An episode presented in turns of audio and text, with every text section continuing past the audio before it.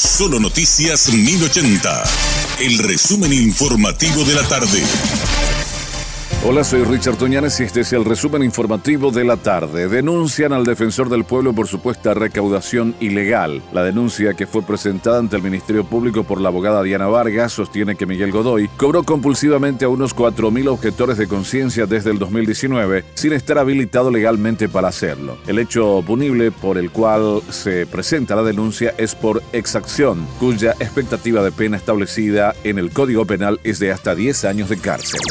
El ministro de Salud, Julio Borba, aseguró que el presupuesto con el que cuenta la institución a su cargo es insuficiente. Mínimamente requieren de otros 900 millones de dólares para cubrir las necesidades existentes. El titular de la cartera de salud manifestó que no realizaron ningún pedido de ampliación presupuestaria para el presupuesto general de la Nación 2023, aunque admitió que sufren de una falta de más recursos. Sostuvo que siempre están en una necesidad de contar con mayor cantidad de recursos para hacerle frente a las demandas que existen en materia de salud, por lo que siempre estarán con un faltante.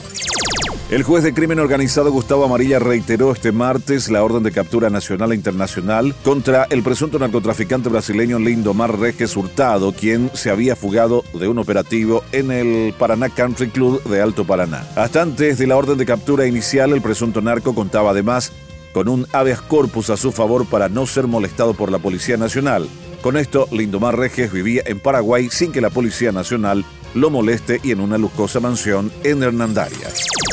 La Dirección del Mercado 4 inició una serie de procedimientos para el retiro de los braceros de comerciantes debido a la peligrosidad que representa la utilización de los mismos. Lastimosamente hay gente que no comprende de la peligrosidad que ocasionan la utilización de estos elementos en el centro comercial, manifestó el director del Mercado 4, Juan Villalba. También indicó que debido a esta situación se procedió a la requisa de los mismos de manera implacable, siempre amparados en la ordenanza municipal.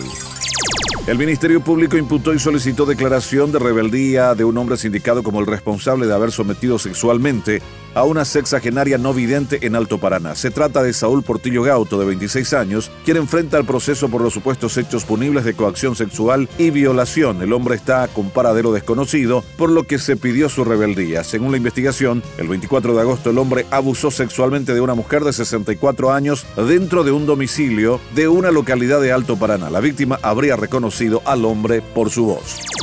Este fue nuestro resumen informativo. Te esperamos en una próxima entrega. La información del día aquí, en Solo Noticias 1080.